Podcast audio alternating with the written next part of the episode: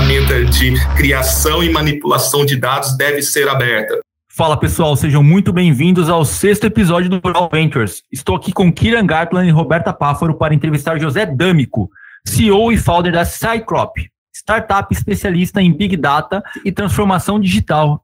Vocês então desenvolvem soluções digitais personalizadas para o agronegócio. Muito obrigado pela sua participação, José D'Amico. Obrigado vocês. Estou honrado aqui de estar aí com vocês aqui, esperar contribuir um pouco com essa história. Que isso, maravilha. É sempre bom falar com empreendedores. Não é não, Roberta? Kiran, tudo bem? Tudo, tudo bom. ótimo, maravilha. ótimo. Vai ser uma conversa muito bacana para a gente aprender mais um pouco juntos aí. Sem dúvida. E começa perguntando aqui para o José. Posso chamar José ou Zé?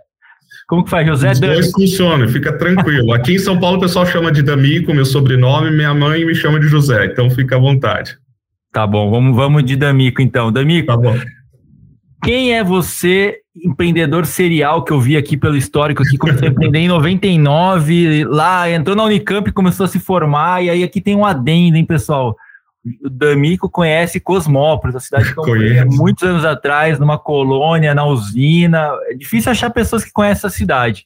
Mas, D'Amico, me fala aí, então, você trabalhou, começou a estudar na Unicamp, montou sua empresa, me conta um pouco da sua história e como que você chegou até aqui nesse momento onde você montou essa empresa de Big Data que está querendo transformar o agro com digitalização de serviços. Não, legal. Uh, bom, pessoal, a minha, a minha vida, sim, foi muito influenciada porque meus pais e meus irmãos me deram, né? Eu, tô, eu, eu Estou em Campinas com 12 anos e acho que essa é uma das coisas que mais explica um pouco sobre mim. Uh, meu pai até recentemente falei pai, você tem uma imagem aí minha de quando eu tinha 12 anos? E daí ele falou, cara, eu tenho. Meu pai sempre foi fotógrafo um, um, um, no início da carreira dele, depois ele virou economista, mas ele tinha lá eu de bicicleta lá no Taquaral, Uh, com um boné da NASA, meu pai acho que tinha viajado para os Estados Unidos, visitado lá o Kennedy, alguma coisa lá, Space Center, trouxe aquilo, e eu estou em cima dessa bicicleta, uma bicicleta azul, lá no Taquaral. E aí define muito. Eu tinha 12 anos, meu pai tinha trazido um computador para casa da, da IBM e eu tinha duas coisas que definiam o meu dia. Ou era passar metade do dia com o computador e a outra com a bicicleta. E onde eu ia com essa bicicleta? Eu ia na Fazenda Santa Elisa, que era uma fazenda de pesquisa do Instituto Agronômico de Campinas, não podia entrar tinha um portãozinho que existe até hoje ali. Uh, eu entrava pelo aquele portãozinho e eu lembro a, a visão da liberdade, aquilo que, que me dava aquilo. Eu tinha um gosto muito especial com a natureza e, ao mesmo tempo, a computação naturalmente eu, uh, uh, eu acabei me entrando mais na computação, na eletrônica, e de alguma forma acreditava que eu podia fazer lá, sei lá, o que eu quisesse. Meu pai tinha uma enciclopédia Êxodos para gente e ela tinha alguns exercícios, algum, algumas experiências que as pessoas faziam, e uma experiência também nessa época era de um barômetro que você podia construir em casa. Eu lembro de ter construído aquele barômetro e ter uma, um negócio que eu precisava fazer aquilo que eu tinha feito e ir para o computador. Daí eu não sabia direito, daí meu pai até me eu falei, pai, quando que foi quando eu comecei a ligar essas coisas? Daí ele falou, não, foi ainda aos 12 anos você tinha inventado um negócio para a mamãe e o papai é, é, é, não entrar no quarto sem você saber, e então você põe um negocinho que tocava um alarme, e eu nem lembrava disso, entendeu? Uh, esse acesso à informação, sendo novo, meu irmão na Unicamp, aliás, na USP, e, e meu pai viajando bastante e trazendo Popular Mechanics para casa. É, essa influência do do it yourself foi fundamental para minha vida, para eu simplesmente acreditar que eu queria fazer. Nesse período, até os 17 anos, eu inventei muita coisa, barcos, sistemas eletrônicos. O meu primeiro empreendimento, Kiran, que eu pedi para o meu pai, que ele tinha que me financiar, e daí eu declarei na finança que era lucro. E ele falou: você não pode pôr investimento como lucro, seu animal. E era um galinheiro. Né? Eu tinha, é, eu comecei a pegar umas galinhas e falei, vou começar a vender ovo tudo nessa época, misturado com tecnologia eletrônica, e meu pai bravo, não, não é assim, me ensinando a fazer um balanço naquela época ali. E essa um pouco é a minha a, a, o início de tudo, né? com daí eu não sei o quanto vocês querem que eu explore disso, mas é, essa não. bagunça é o início de tudo. Isso é muito legal, é o início de tudo. E aí, como que você decidiu trilhar para o caminho de tecnologia aí para a Unicamp e com a sua primeira empresa, sua startup ali que você comentou com a gente ali nos bastidores? Como que você chegou nesse, nesse nível? Eu tinha um, um, uma chateação muito grande porque os meus irmãos mais velhos tinham um talento fantástico para desenhos, para desenhos tanto artísticos quanto técnicos. O meu irmão já fazia eletrônica, a, aquele hardware era muito legal. O meu pai, como hobby, restaurava carros antigos, então ele fazia funilaria, motor, pintura, tudo lá em casa, tinha muita ferramenta, e eu não conseguia sair de lado, as minhas coisas não eram nem esteticamente bem feitas, nem funcionalmente bem feitas. Eu começava a montar alguns circuitinhos eletrônicos, mas me ferrava na solda, nos componentes, queimava, tinha que chutar aquilo longe. Minha mãe um dia falou o seguinte, que ficou assustada porque um projeto não deu certo e eu chutava a calha de casa a ponto de quebrar. Ela falou, é essa ira sua, você não pode ser assim. E daí eu conheci a computação. Eu, eu fiz algumas coisas que depois eu conto e daí eu vi que dava o backspace que eu podia compilar o software, se o software desse errado, eu conseguia voltar atrás. Nesse momento, eu ainda assim estava num curso técnico de mecatrônica, eu arrumei um jeito, era muito teimoso e saí em 92 desse curso porque eu não precisava mais do curso. Eu tinha entendido a computação, a eletrônica eu não queria mais, a ferramentaria eu não queria mais porque eu era ruim, eu era burro para isso, eu, eu, tinha um negócio assim, você é ruim para isso. E eu não seria inteligente igual meu irmão para passar num vestibular, igual os meus irmãos, irmãos. Então eu falei o seguinte: eu tenho um ofício, meu pai sempre ensinou, a gente ter um ofício, um ofício, alguma coisa óbvia. Você faz isso para a sociedade, entrega esse bem para a sociedade, a sociedade te paga por isso. Eu falei, cara, eu sei fazer uma coisa, sei consertar computador, e fazer rede e fazer software. E daí eu comecei de casa em casa, literalmente, vender esses serviços, né? Cobrava visita 50 reais, consertava e dava aula de informática. Pressionei pra caramba meu pai, meu pai abre uma empresa, porque eu não tinha idade, e daí nasce a minha primeira empresa, que chamava Deconde, D'Amico Consultoria. E daí eu começo a fazer os primeiros serviços e entrar nesse negócio. E isso começa a crescer, começa a ter 15, 16 funcionários. Meu pai começa a ficar assustado. Eu lembro de um dia ele entrar no site, o nosso primeiro site era em 95, 96, entendeu? Eu consegui isso porque meu irmão fazia pesquisa pela FAPESP e ele conseguiu um acesso especializado para algo que não era a internet ainda. E meu pai trouxe, sabe-se lá de onde, um modem 800 BPS e a gente conectava aquele, aquele modem ali e começava a navegar ainda em DPS, um negócio que era Altnet, que era uma internet sem, sem browser. Daí eu falei, cara, eu tenho tudo que eu preciso aqui, eu não preciso mais nada. E comecei a crescer, daí fiz o site. Meu pai falou: Nossa, eu olho esse site, isso daí não é vocês. Vocês vendem um monte de coisa que. Não... José, não existe. Tira esse negócio do ar. Alguém vai processar a gente. Você não faz isso. Você não faz e-procurement. Você não faz isso. Você não faz aquilo lá. Pai, eu fiz isso. Eu programo. Mas não é a realidade. Alguém lê esse site e acha que você está vendendo para trocentos clientes. E daí foi... né? Aquela, aquele, aquela coisa, você estava fazendo algo inovador já para a época.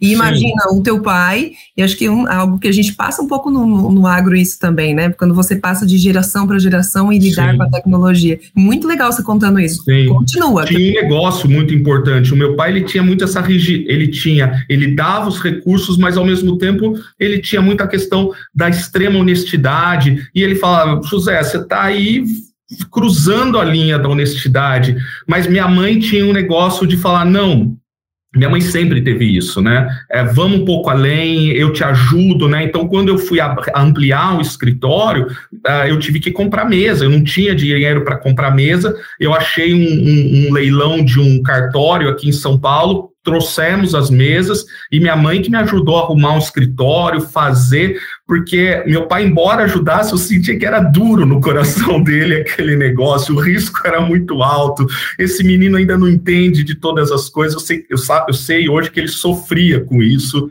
e a gente continuou, e nesse momento eu conheci o Sérgio, uh, lá de Campinas. Ah, uma coisa muito interessante aí para vocês verem realmente quem tem sucesso. Nessa época, o, o veterano na Unicamp, né, vou pular um pouquinho para frente, era nada mais, nada menos do que o Carlos Cera, o CEO da Superlógica, uma, uma empresa, startup gigantesca, com mais de 200 milhões de captação, e a gente não tinha computador, e a gente ia na Santa Efigênia comprar sucata para montar os nossos servidores. Nessa época, a gente está falando de 99, eu participo do primeiro fórum econômico que foi no Rio Grande do Sul, colado com o Fórum Software Livre, e entendi nos dois fóruns o que era software livre. Eu já vinha um pouco usando Linux desde 97, e em 99 aquela cultura, aquela ideologia de que todo software deveria ser livre, que toda ferramenta, essa frase minha, hein, Fernando? Toda ferramenta de criação e manipulação de dados deve ser aberta.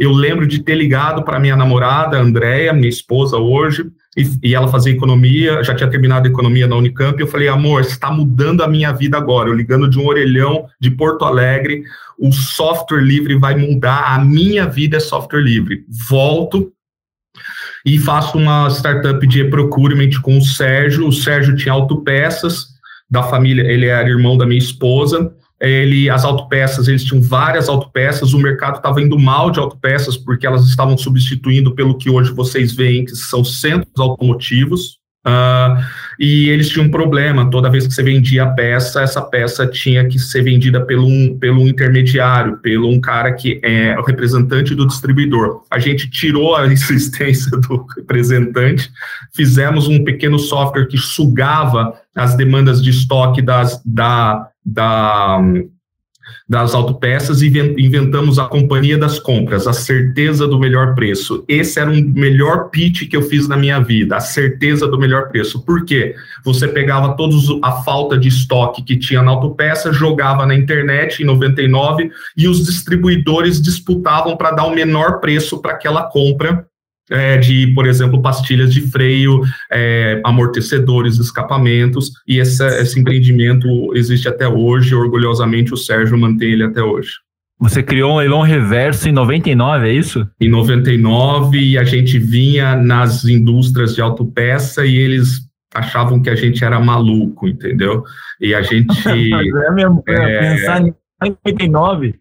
99, 99 e funciona até hoje. A gente inventou o pacotão, porque tinha que ter esse nome, autopeceiro não é isso, era pacotão.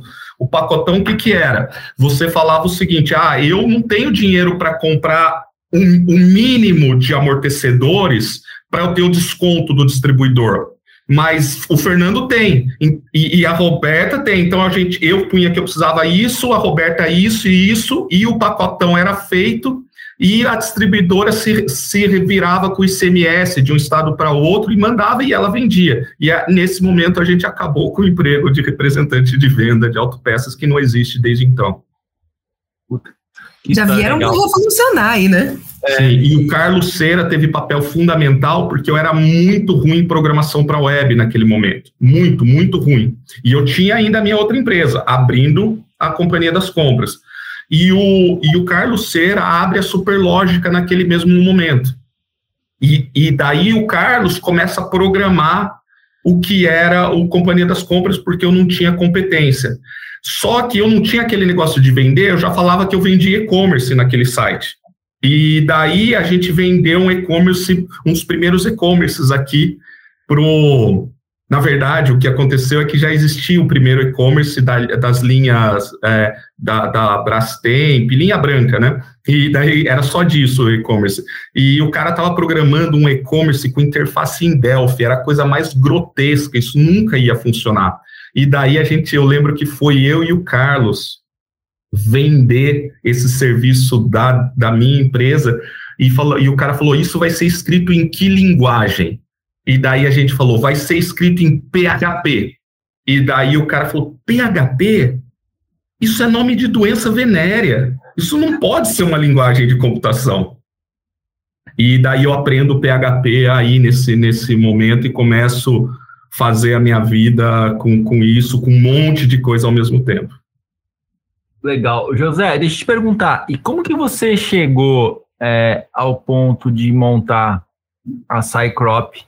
E, cara, me explica por que esse nome? Como que surgiu e qual, de onde veio a ideia? Ou você tinha uma empresa que fazia algo parecido e acabou chegando nesse projeto ideal? Ou você teve um estalo e falou assim, cara, é isso que eu vou começar a fazer, vou criar sistemas, vou criar um marketplace de plataformas para todo mundo aqui. Como que, como que foi a ideia que você é, surgiu na sua cabeça ou na sua e você mais um sócio conversando e teve essa, essa ideia de criar essa startup, foi há sete anos, né? 2014, né? Mais ou menos? É, oficialmente ela foi aberta em 2015, mas os primeiros protótipos, MVPs, em 2014.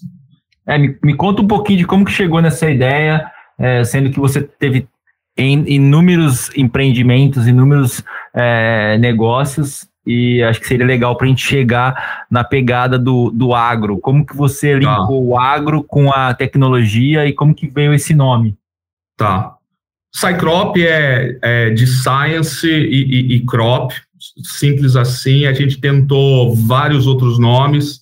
É, Egg Data a gente queria, já estava utilizado no Google, vários outros, e daí ficou Cycrop. E meu irmão, só para me zoar, ele mora no exterior, ele chama, ele fala: "E aí, como tá a Ciclope? A Ciclope tá indo bem?", né? Ele ele ele fala assim só para me sacanear. E, mas o ponto é que eu queria sair de um momento nocivo. Uh, rapidamente, eu vou fechar isso daí. Eu tinha casado, casei com 21 anos, aos 23 eu tive um colapso é, psicológico. Eu tinha muitos funcionários, eu trabalhava demais, eu tinha as duas empresas e simplesmente eu paniquei absolutamente e não dava mais para eu seguir com as minhas empresas. E eu cara, eu lembro disso. Você a gente ou você espera é, a gente conseguir entregar porque meu filho é, deu PT. Eu aprendi a duras penas o que fazia isso na mente da gente, o pânico, a síndrome de ansiedade é, crônica, né, na verdade, não aguda, as crises eram agudas, e uh, eu voltei e consegui ser empregado na IBM. Não dava para empregar, ser trabalhado no escritório. Eu trabalhei três anos de casa porque não conseguia. Fui crescendo. Minha esposa falou: oh, você está indo bem, mas não é você. Você empreende, você faz coisas. Resumidamente, eu tinha uma empresa, eu, eu fui chamado para abrir uma empresa com a Intel, deu certo, blá blá blá. Só que começou a voltar aquele estresse que eu sabia o que tinha acontecido. Eu trabalho muito com bancos, trabalho com segurança da informação muito pesado, depois com segurança do estado, de estado, um negócio muito, muito, muito pesado. E eu falei, vai dar ruim isso. Em 2013 eu vendo a minha parte dessa empresa, e isso foi uh, no finalzinho de, de 2013 para 2014. Eu passo 2014 inteiro falando o que, que eu quero fazer. E daí eu me remeti de novo a quem eu era com 12 anos de idade. Por isso que eu quis começar com isso, porque eu imaginei que vocês iam perguntar. Era o seguinte, cara, eu quero ter um relacionamento com a natureza interfaceado uh, pela tecnologia. É isso que eu vou fazer. Uh, uh, a minha esposa é economista, manja muito de economia, ela é economista-chefe de dois fundos, e a gente começou a estudar o mercado e falou: tem uma viabilidade de tecnologia no agro. O agro vai crescer, precisa tecnologia, você não manja lufas de agro, entendeu? Mas vai ter uma demanda, vamos junto, eu tô com você. Daí eu falei: eu preciso de um sócio. E precisa ser o melhor cara de finanças possível. E daí eu fui pedindo a Deus que isso acontecesse e eu tive o amor à primeira vista com o Renato no primeiro dia que eu conheci, eu já sabia, daqui uns meses eu vou propor para ele ser meu sócio. E foi isso que aconteceu de 2014 para 2015. Esse uh, é muito interessante, uh. Eu acho que esse era o ponto que eu ia perguntar, né? Sempre quando a gente olha para um, um time de startup, a gente procura várias peças, né? E óbvio que você é a peça que produz, né? A parte mais técnica, né? Então, a gente sempre procura, se o time está cheio de pessoas técnicas, quem vai fazer a parte comercial, parte financeira, então esse, esse é muito importante, né, achar esse, esse parceiro. Como, como que vocês uh, se acharem, né? Esse, então, esse uh, quando eu vendi a minha parte da, da outra empresa, eu fiquei vivendo do que eu tinha vendido, né? Graças a Deus eu sempre tive um salário muito bom e tudo mais, e, e juntando com isso e com a anuência, né, a parceria da Andrea, a gente foi vivendo disso. Chegou uma hora que eu comecei a prever que ia faltar grana. Daí eu tinha um contato em comum com uma empresa de M&A que tentou investir na empresa anterior. E daí o Renato trava, trabalhava nela. E aconteceu que essa empresa precisava de um tipo de serviço que eu podia prestar. E eu falei, cara, eu faço isso um mês, entra mais uma grana aqui, Val vai pro colchãozinho e entrei. E o Renato fazia a parte financeira.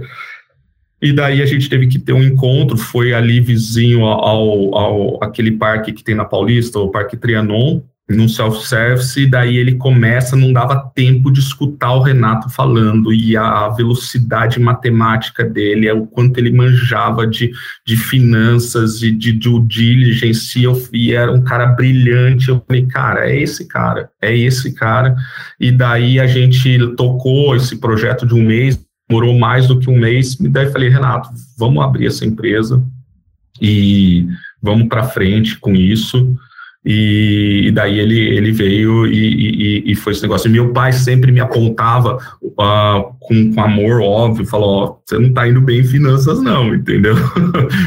né, você tem que resolver essa, essa questão. Um dia ele me parou lá, me deu um curso de contabilidade, mas não adiantou muito. E daí eu sabia que tinha um, isso. Mas mais do que isso, Kiran, você precisa de alguém que te equilibre alguém que te pacifique, alguém que é capaz de brigar com você, de brigar duro, de, de é, falar a verdade na sua cara, é, é, e, e, alguém com que você tenha paz de estar junto, assim, né? Então, o Renato, ele, ele inclui todas essas coisas, entendeu? Esse é, é esse é um tipo de relacionamento muito abençoado, muito, muito bom mesmo, entendeu? E, e, e não é um relacionamento fácil, né? Mas, é, é para mim, sempre foi fundamental. Sim, mas esse é importante. Uh, quem vai investir no, no startup sempre olha para a equipe, né? Primeira coisa, porque sem equipe que se complementa, se dão bem, exatamente nesse ponto não vai uh, aguentar, né? Porque é muito, muita pressão uh, no, no, começo, muito difícil. eu só queria perguntar um pouco sobre esse no começo, ou parte de fundraising, né? Captação, como que vocês fizerem ou como se financia no começo? Foi um bootstrapping? Foi do, do, de família, amigos? É, como que vocês fizeram? Um anjo? A gente começou da seguinte forma. É, é, é foi, foi bem assim. A gente estava num determinado momento em que é, a gente estava part-time, começando com a ideia da Cycrop, e daí nós tínhamos um amigo nosso que era uh, quem nos possibilitou é, é, esse serviço. E daí a gente falou, ó, a gente vai parar agora porque vai abrir a Cycrob. Então ele falou, não, vocês estão fazendo um serviço legal, não me quebra as pernas, eu preciso que vocês continuem. Deixa eu falar, não, mas a gente vai precisar se dedicar todo o tempo para a Cycrop e a gente vai captar e tem um, um, pessoal interessado em pôr grana. Ele falou, não, não, segura as pontas aí, é, se eu pôr essa grana agora, é, vocês ficam e ainda me dão um suporte, vocês mudam para Cycrop, mas eu precisando de um suporte, vocês me dão? Daí ele, eu falei, beleza, vamos, vamos, vamos assim. E foi isso. É, eu acho que uma coisa que a gente fez e que é difícil no agro é interessante assim: você toma teoricamente, teoricamente, a, a, a decisão certa e ela ainda não quer dizer que dá certo. Entende o que eu estou querendo dizer? Você sabe o caminho, lê um mapa, tem um carro bom, mas quebra o carro, mas tipo, e você não chega onde você quer, mesmo tomando as decisões certas. Na Cycrop, eu tinha uma influência tão grande lá do do it yourself, do, do Vale do Silício. Pô, a outra empresa foi aberta em, em, em Santa Clara, tal, pô, não sei o quê. E daí a gente falou: esquece, investe em produto. Dane-se o resto. É produto e mercado. Produto e mercado. E não funcionou no agro. A gente investiu Claro que tem, não é tão reducionista assim. Eu não me acho tão bom. A gente comete muito erro, mas teoricamente, pô, Kira, tava certo. Entendeu? A gente estava fazendo certo, entendeu? Que sacanagem, não deu certo. Então a gente teve o primeiro FMS aí, que, uh, que é, foi o AgroAssist. A gente tinha esse conceito, o assistente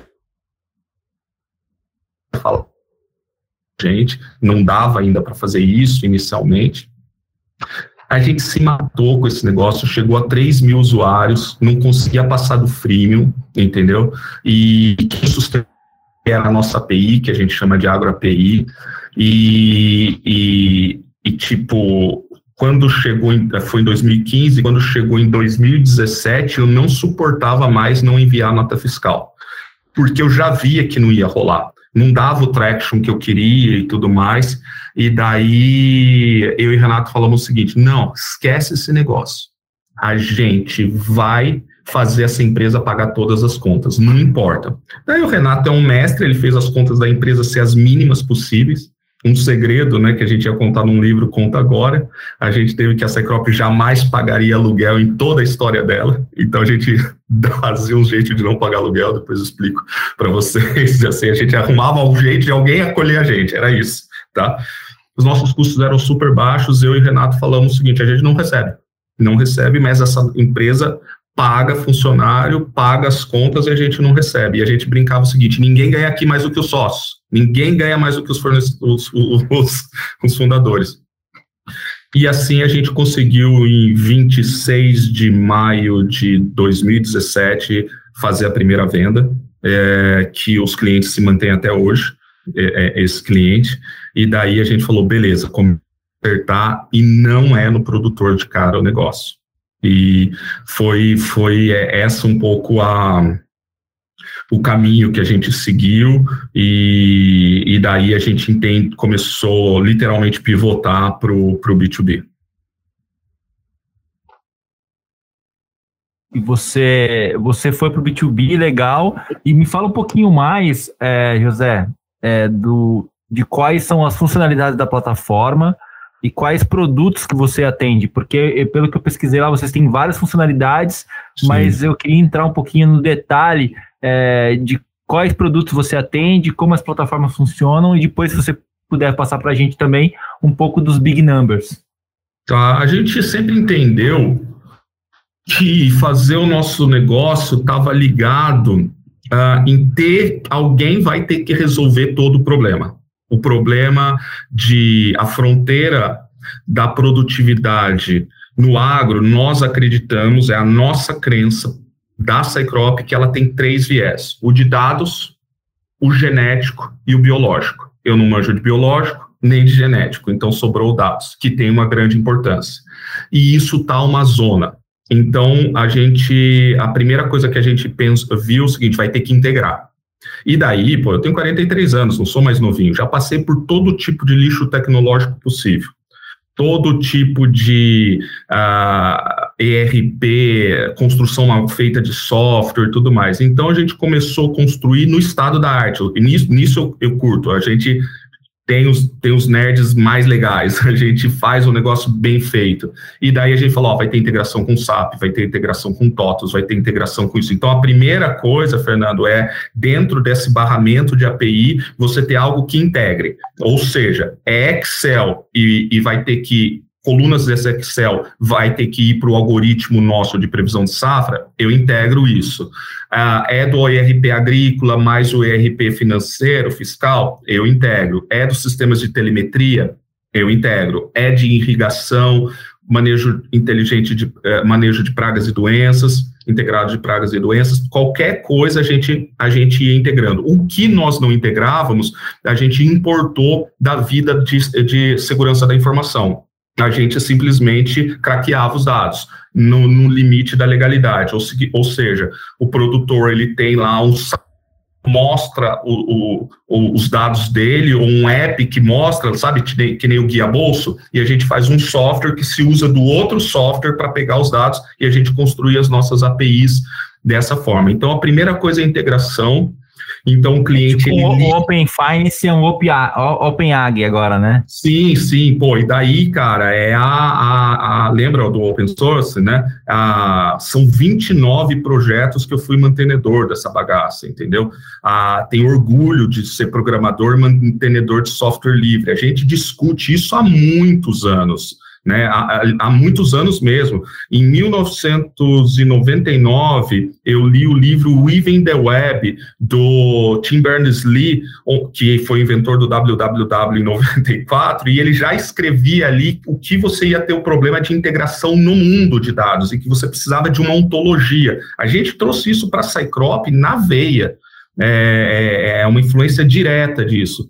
E daí é, a, o cara liga para a gente e fala o seguinte: olha, eu já tenho um algoritmo que eu já provei, é meu de previsão de safra, só que eu não consigo fazer ele rodar todo dia, ou, ou toda safra.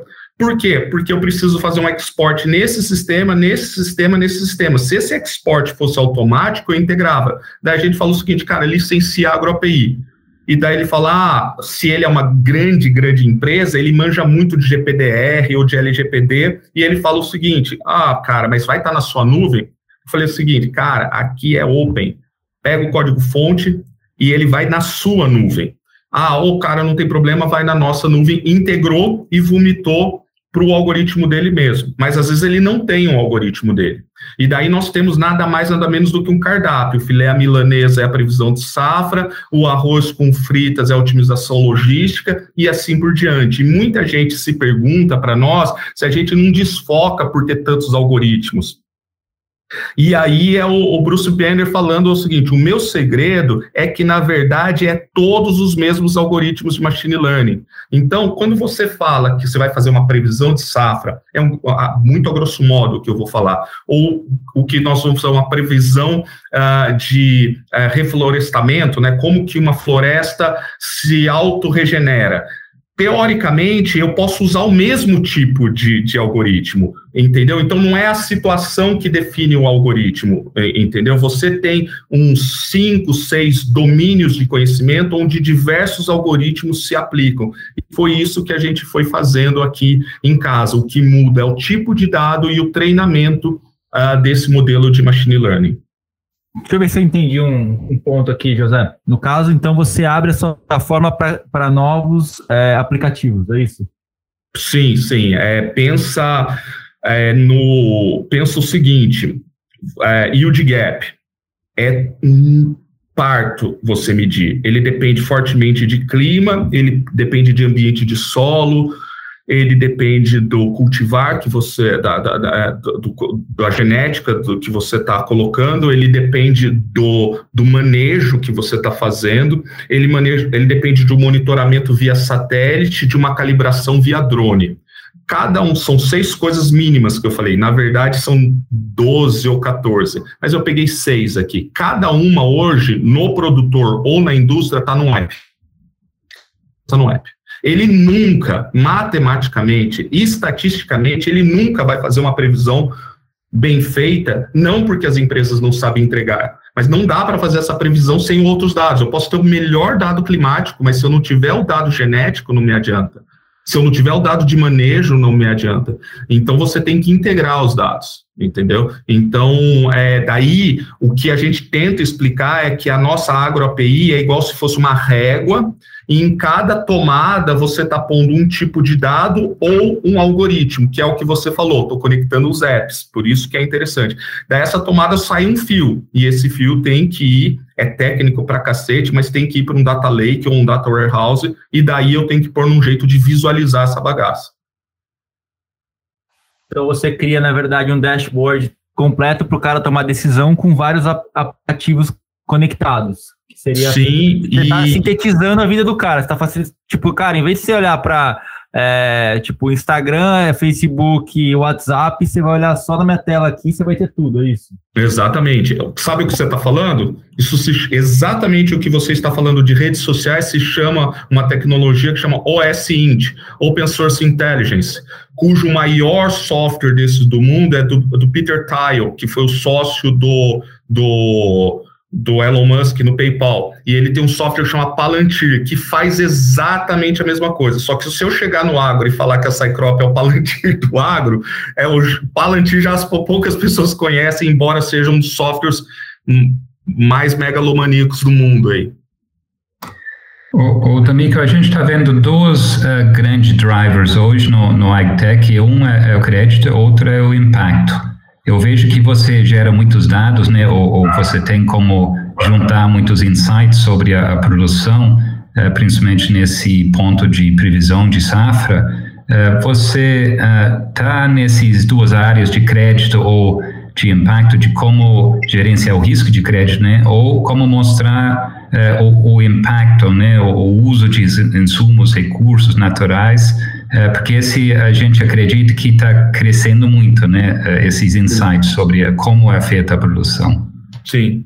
Infelizmente a gente não é inteligente o suficiente. O Renato fala o seguinte: pô, eu pensei que você fosse inteligente, mas no final você não é assim. Você me vendeu errado. A gente tinha que ter uma fintech do agro. Putz grilo, por que, que nós somos tão burro? É, o dinheiro está aí. Então, ele, ele me lembra disso toda segunda-feira de manhã. Mas é, o que a gente faz, respondendo a sua pergunta, é ter algoritmos infraestruturais, tanto para o cara da fintech, conta as questões de risco e impacto, né? Então, existe uma questão, e essa influência tão forte que tanto o Renato e eu tivemos em bancos, levou a gente a apanhar muito de Sarbanes-Oxley, de, de sistemas de Uh, eu trabalhei criando sistemas de tesouraria, uh, putz, a gente apanhou muito. A gente sabe que cada vez mais você vai ter regulações aí no, pelo Banco Central. E, por exemplo, uma das regulações claras que a gente vai ter é que você não pode ter um algoritmo de deep learning, por exemplo, para prever crédito, porque ele se chama caixa fechada, você não sabe o que realmente está acontecendo lá dentro. Você, para todo algoritmo de crédito, você tem que abrir esse algoritmo, refazer ele na mão, se alguém realmente quiser te perguntar por que, que você me deu esse crédito e não aquele. A Cycrops sabe disso e ela tem iniciado esses processos. A gente acredita que nós vamos estar presente infraestruturalmente, mas não vamos abocanhar o real valor de, de uma fintech que a gente admira bastante o pessoal que está aí, entendeu?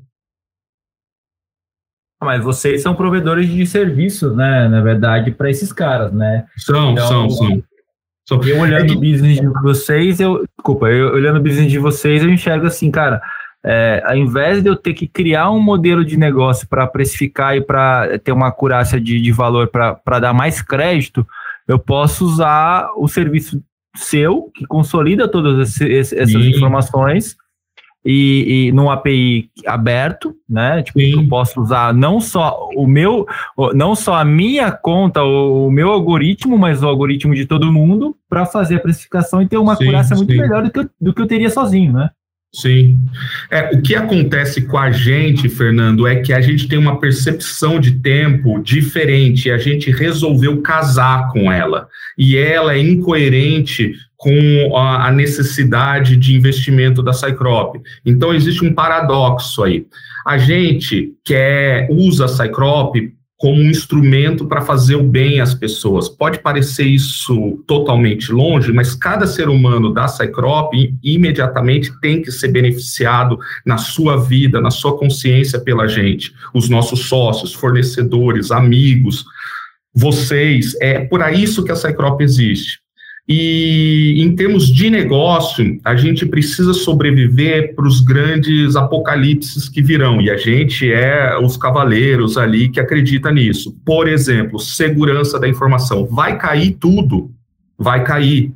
JBS caiu, as, cooperat as cooperativas grandes dos Estados Unidos estão caindo uma a uma por ransomware, sistemas de supermercado, ah, interessante a gente dizer que a CIA, NSA e FBI, na semana passada, enviaram para o Congresso americano uma mensagem de como o setor de produção de alimentos do mundo está sob risco de informação. E a gente manja para cacete disso. Outra coisa que vai cair, dados os dados não estão sendo respeitados, a LGPD não está sendo respeitada.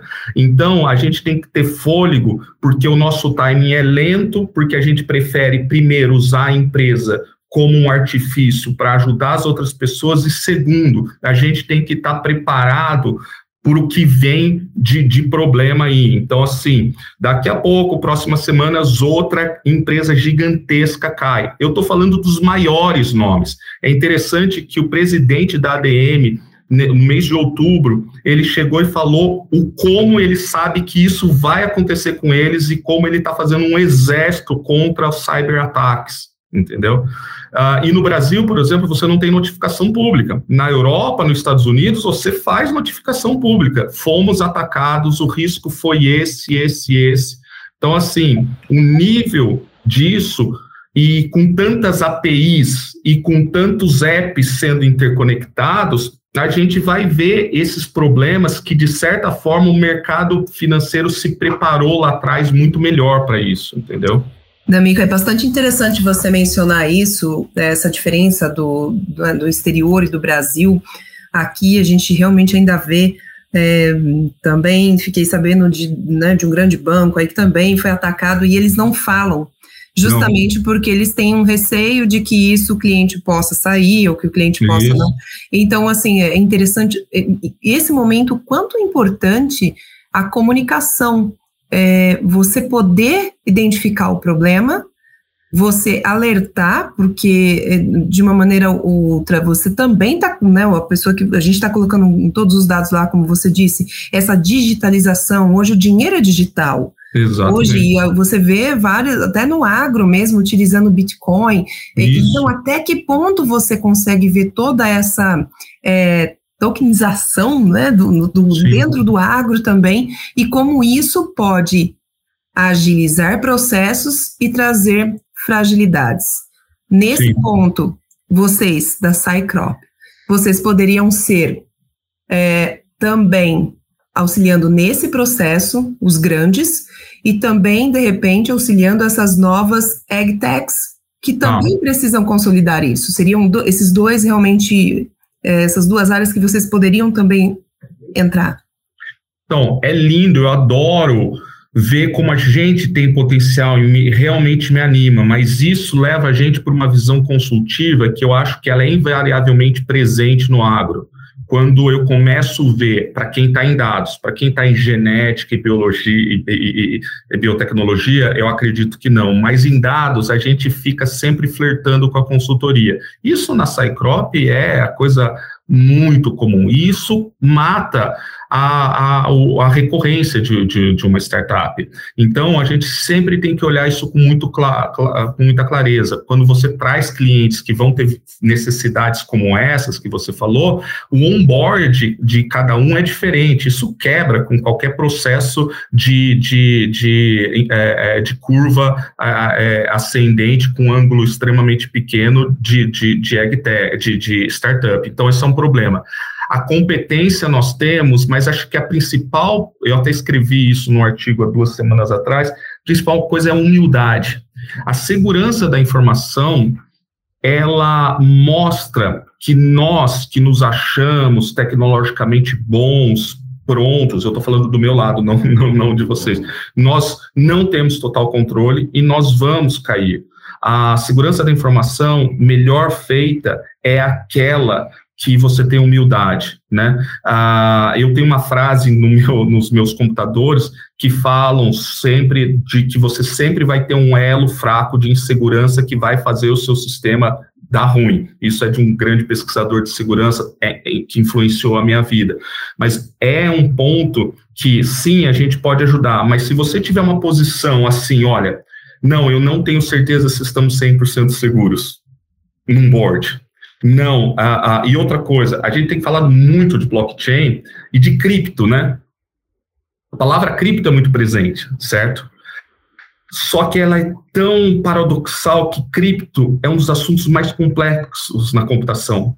Fazer criptografia é punk, é, é, é, difícil, entendeu?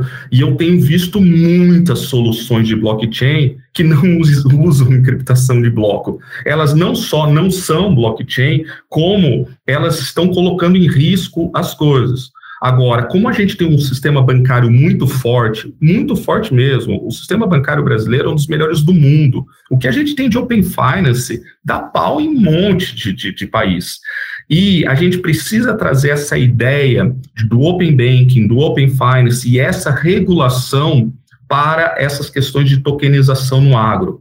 Quando você fala de tokenização de ativos, você claramente vai para um ambiente bancário e a gente está preparado para isso. Mas se eu for para tokenizações de pontos de vantagens, sabe, ou rastreabilidade, a gente não tem regulação. E aí eu tenho um buraco muito grande. E o efeito, se isso for descoberto e explorado, na alimentação é terrível. As pessoas não comem mais, as empresas param, entende?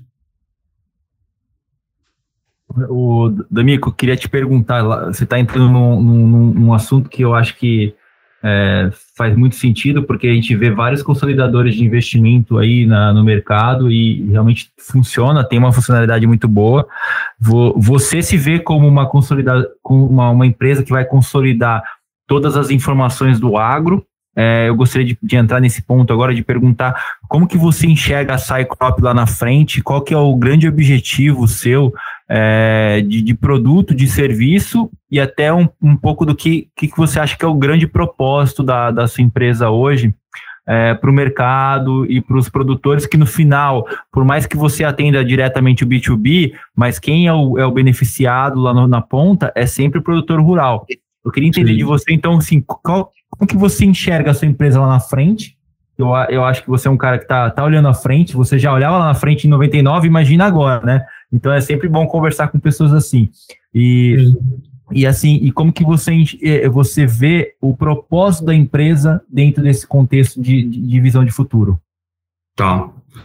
Uh, nos próximos cinco anos, a Cycrop ela vai estar presente infraestruturalmente nas 500 maiores empresas do agro. Praticamente as 500 empresas estarão utilizando algum tipo de algoritmo de forma recorrente da Cycrop.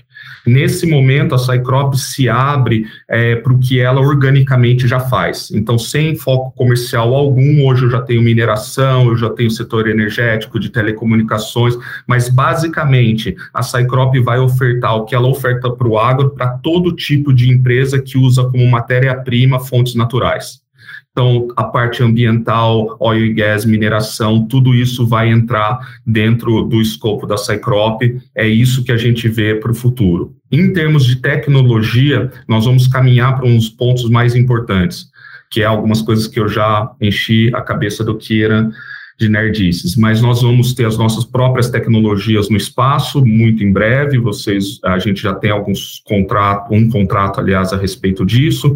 Não sei se vocês sabem, mas há um mês atrás, uma estação meteorológica da Cycrop se comunicou diretamente com a Estação Espacial Internacional é, então, assim, ah, você fala de IoT, a gente usou uma tecnologia de simplesmente 40 anos atrás para transmitir um pacote de dados da nossa estação para a Estação Espacial Internacional. A gente já tem a nossa ground station de satélites, ter informações de satélites é uma das grandes barreiras de entrada. Você não pode ter só presença, você tem que caminhar para algum tipo de dominância. Não dá mais para todo mundo fazer as mesmas análises uh, baseado em Sentinel-2 e baseado em, em Landsat. Você tem que ter algo mais. Existe um risco de a gente perder a disponibilidade desses dados. Uh, e, e, a gente precisa melhorar nisso e a Cycrop está ativamente nesse processo. É, é, basicamente isso. E a gente pretende também ter, um, ter uma, a nossa API ser completamente open source, completamente. Então, amanhã, em qualquer lugar do mundo, alguém quer integrar um trator tal, uh, com o um modelo de dados em Python e com o QGIS, ele pode usar um SDK aberto da Cycrop. É assim que a gente vê o um, um, nosso futuro. Né? A, a, gente acredita que quando você abre o código-fonte e quando você tem o hardware Uh, o acesso direto ao hardware que vai fazer a comunicação da informação, você traz liberdade para as pessoas. O computador foi isso, é uma máquina de 100 dólares certo? De 100 a 200 dólares, que permite catalisar todo tipo de informação e transformar a vida de qualquer um. Então, você tem que ter um hardware genérico e você tem que ter softwares abertos. É nesse caminho que a gente vai, porque daí eu consigo fazer uma outra recorrência, a recorrência de fazer bem ao próximo. E você disse, eu achei ótimo o seu termo, nerdices. É, como é que você consegue é, passar essas nerdices para a sua equipe hoje? é, com quantas pessoas você tem, é, com, quantas pessoas você tem na sua equipe e como repassar, porque eu imagino que tem uma diversidade de conhecimento muito vasta dentro de uma equipe. Então, eu queria que você Sim. falasse um pouco essa visão nerd, nerd de empreendedor. Acho que tem muito a ver com a amizade. O Quastio, nosso CTO, a gente se conheceu num aeroporto. Eu pra, precisava ir para fórum, uh, para um fórum de software livre. Um amigo meu que é do Facebook, agora do Instagram, um diretor lá, o, ele ia com a gente, última hora ele não podia ir, e ele que ia arrumar o lugar de a gente dormir. E eu tava ali no, em Congonhas, não consegui, vi um outro nerd ali, e falei, daí o Davi Quast nunca tinha me visto, ele falou, dorme comigo, e com os meus amigos. E aí a gente se conheceu, e ele, depois que ele veio ser sócio da Cycrop. Aqui na Cycrop, é, você conhece a gente pelo seguinte: às sextas-feiras tem muita gente aqui e vários não trabalham mais na Cycrop. Eles estão tomando a cerveja fabricada pela gente, eles estão fazendo, lendo coisas juntos, entendeu? E mas para isso tem alguns processos que a gente aprendeu no Google quando a gente ficou lá em Mountain View, que é criar o Cycropness, é realmente expor sem medo o que você acredita e está aberto a se juntar com outras pessoas. Então, aqui gente, o nosso negócio é programar. O nosso negócio é, de vez em quando, fazer hardware. Até o nosso Renato, o cara de finanças, ele pega um dia, dá um problema lá no iPhone, sei lá qual iPhone, o iPhone novo dele, e ele tá abrindo o iPhone e consertando. E eu falo, tá vendo? Você é nerd também, entendeu? Ele aprendeu a programar. A gente acredita nisso, entendeu? É, Contágio é, nerd. É um contágio, é aquele. É, o Alexandre Mendonça de Barros fala o seguinte: tá, e aí? Eu vou, você vai me aprender, a gente, eu vou aprender a programar Java ou Python, né? Ele fica lá falando é, é, essas coisas, entendeu?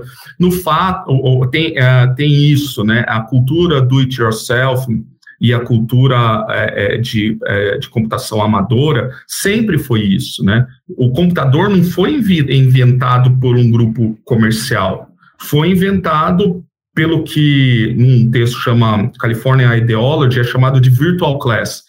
É uma nova classe de pessoas lá na Califórnia que acreditavam que você podia libertariamente fazer alguma coisa e, e, e distribuir para as pessoas. Isso foi muito das bases da, das empresas. Claro que fomentado por muito dinheiro em educação do governo, né? Mas é isso que a gente tenta fazer um pouquinho aqui na Cycrop. A gente brinca que essa empresa é de portas abertas.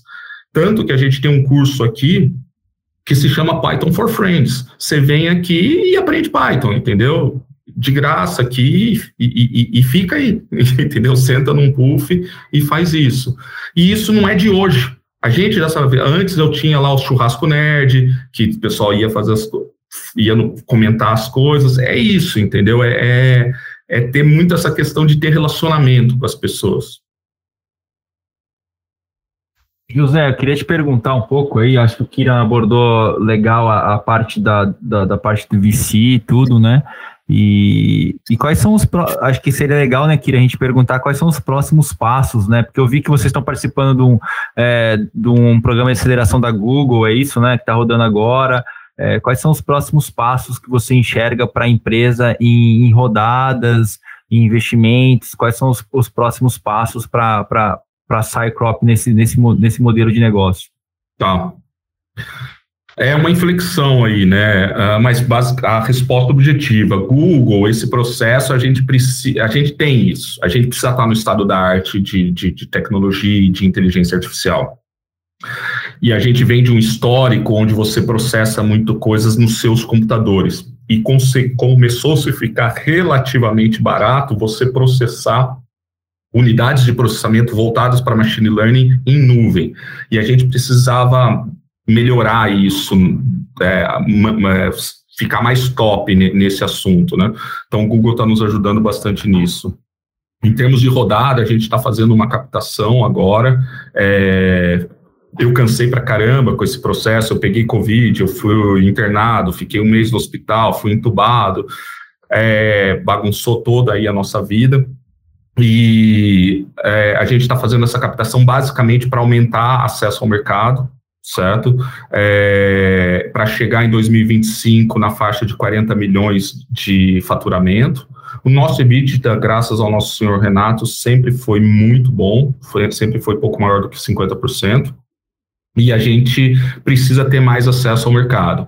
A tecnologia a gente manda bem, mas a gente, a gente tem que resolver gargalos. Venda, venda recorrente. A inflexão aí que eu falo é que cada vez mais as empresas nos veem como trusted advisor. E trusted advisor é comum você ter no Accenture, você ter numa McKinsey, você ter nessas empresas claramente consultorias que dão dinheiro para caramba, entendeu?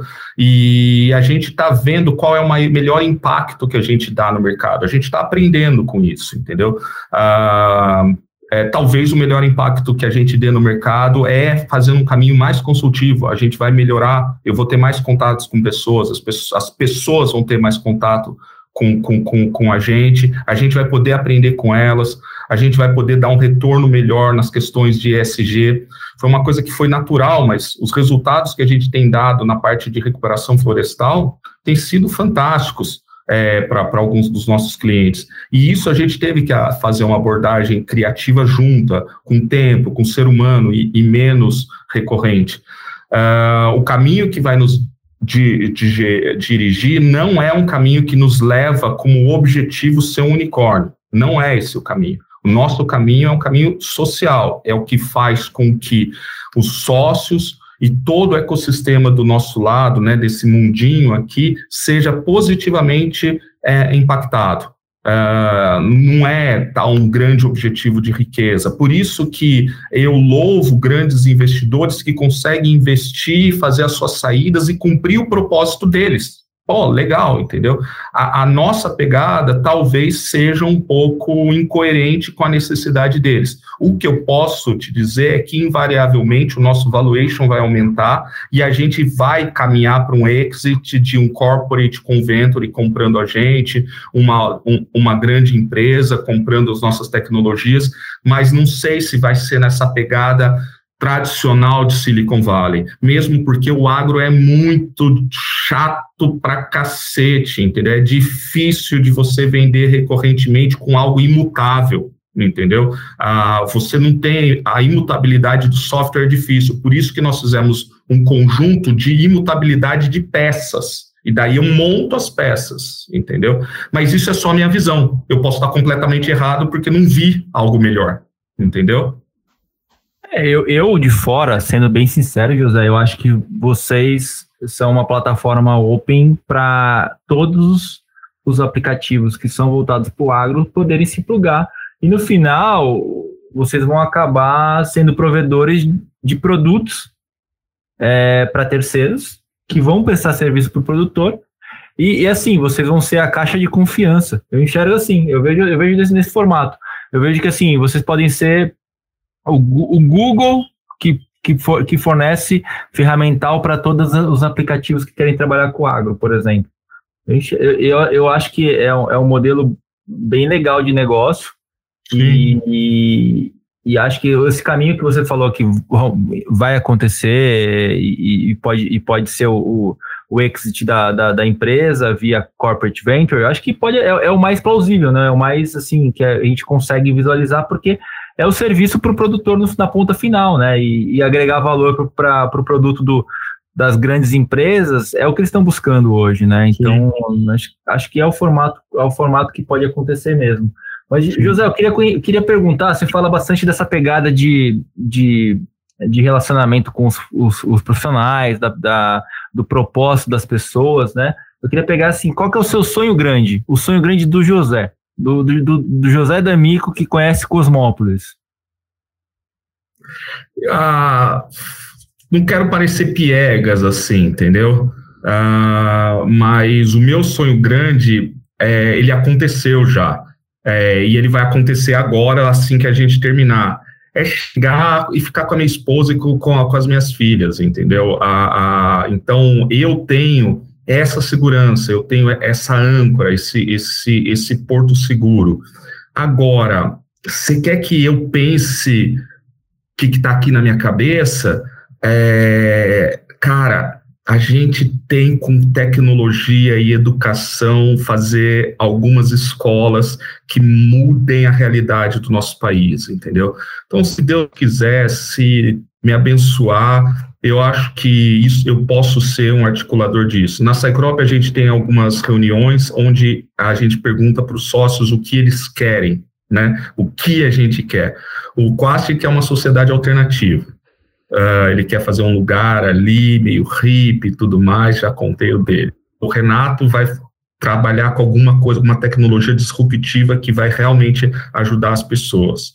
E o meu é isso, eu carrego isso desde, desde uh, de quando eu conheci o Carlos Cera lá, desde lá da Unicamp, de ter uma escola, ela, é, essa escola tem que ser, tem que, tem que ser direcionada para as pessoas com maior diversidade, menos acesso à educação. Essa é uma escola de tecnologia, ela é de programação, é de alfabetização para o futuro tecnológico e ela teria os principais conceitos de cidadania e de cultura, uh, que, que é o que a gente ainda resgata no Brasil e que é importante, essa questão de que a gente se dá bem com as outras pessoas.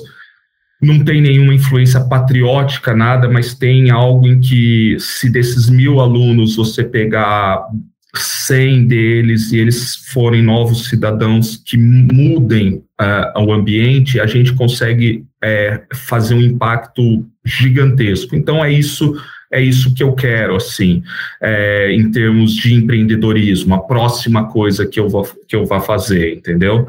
É, fora isso, pessoalmente, eu ainda tenho muita questão ligada com foguete, com criptografia, uh, com agrofloresta, e essas coisas vão acontecendo aos poucos na minha vida. É, eu vou Uma coisa puxa a outra, né? Puxa a outra, mas é, é, uma vez que eu consegui, demorou para eu começar a amadurecer como homem, como homem masculinamente, acho que o, o menino demora para amadurecer.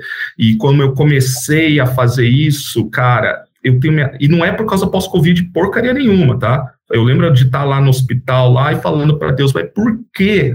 Por que, que eu vou morrer agora? Não faz sentido. Tá tudo bem com, com todo respeito ao nosso investidor Kira, dane-se a Cycrop, eu estou bem com a minha esposa, com as minhas filhas, tá tudo tão bem, entendeu? Não faz sentido eu morrer agora. Não era medo da morte, eu não queria queria sair. Então, isso me dá uma tranquilidade, como se eu fosse super poderoso, entendeu, Fernando? Pô, eu tenho. Eu, lá em casa tá todo mundo bem comigo e eu tô bem com eles. Então, tipo, eu posso fazer o que eu quiser, entendeu? Agora, se eu não fizer, entende o que eu tô querendo? Se eu não fizer, tá tudo bem também.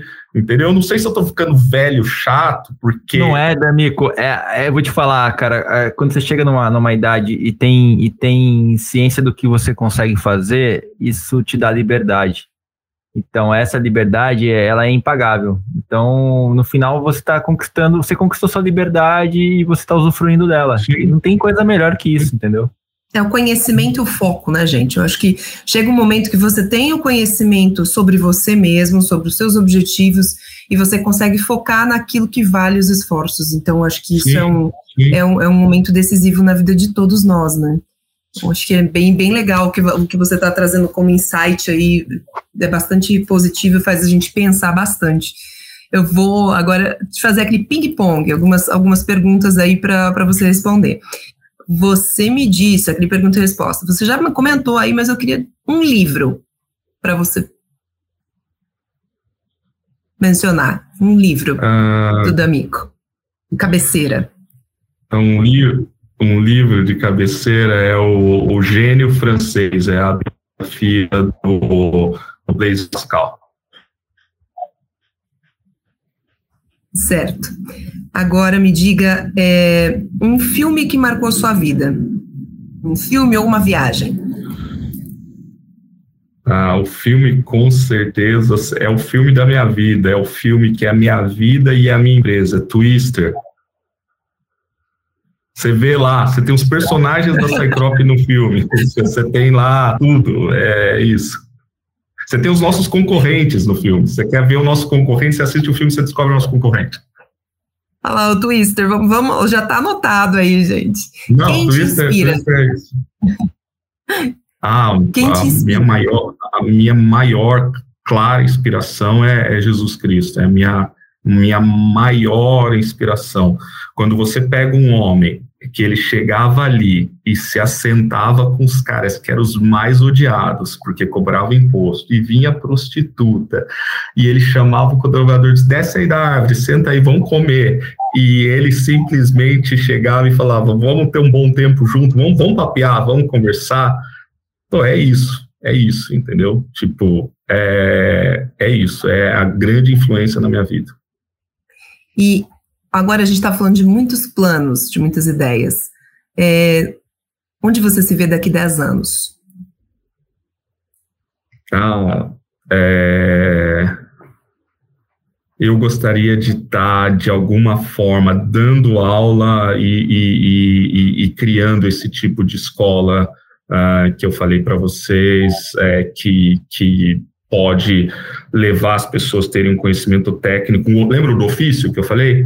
Uhum. É, é, é, o novo cozinheiro, é o novo padeiro, é o novo sapateiro, é o novo borracheiro, são grandes programadores, entendeu?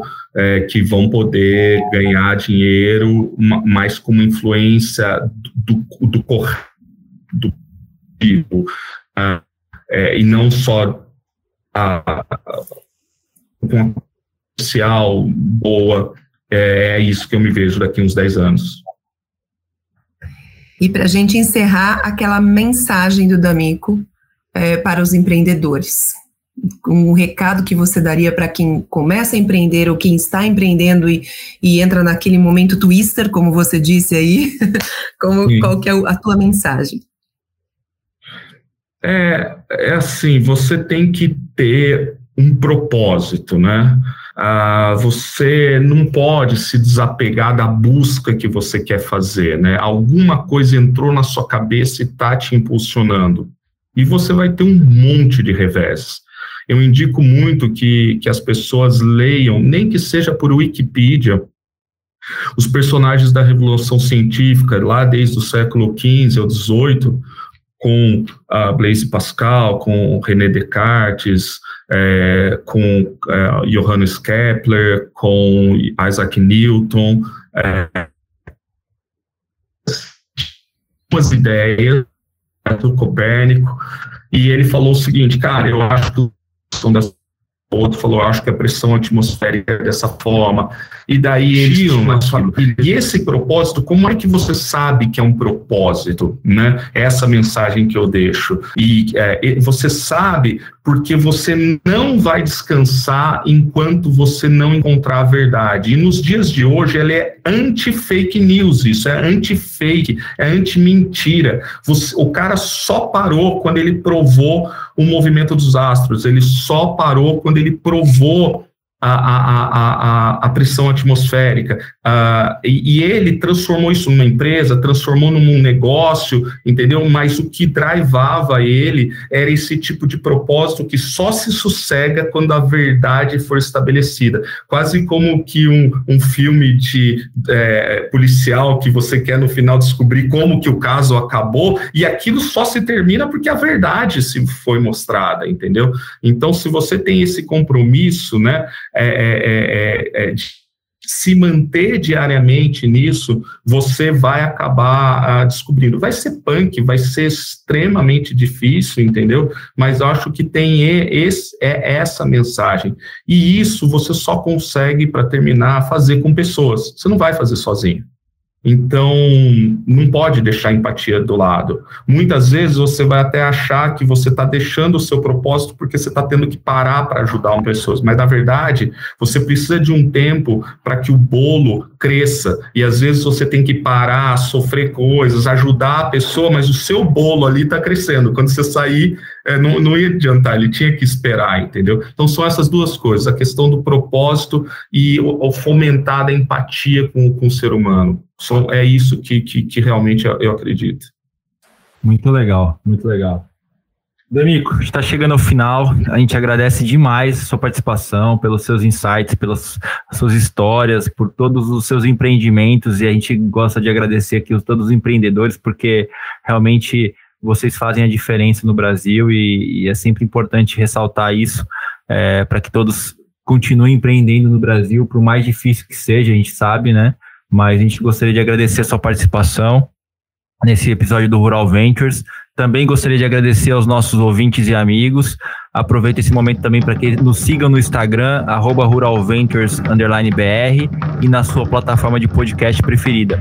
D'Amico, se você quiser deixar um recado para o pessoal aqui entrar no acesso do site, procurar você nas redes sociais, fica à vontade, cara.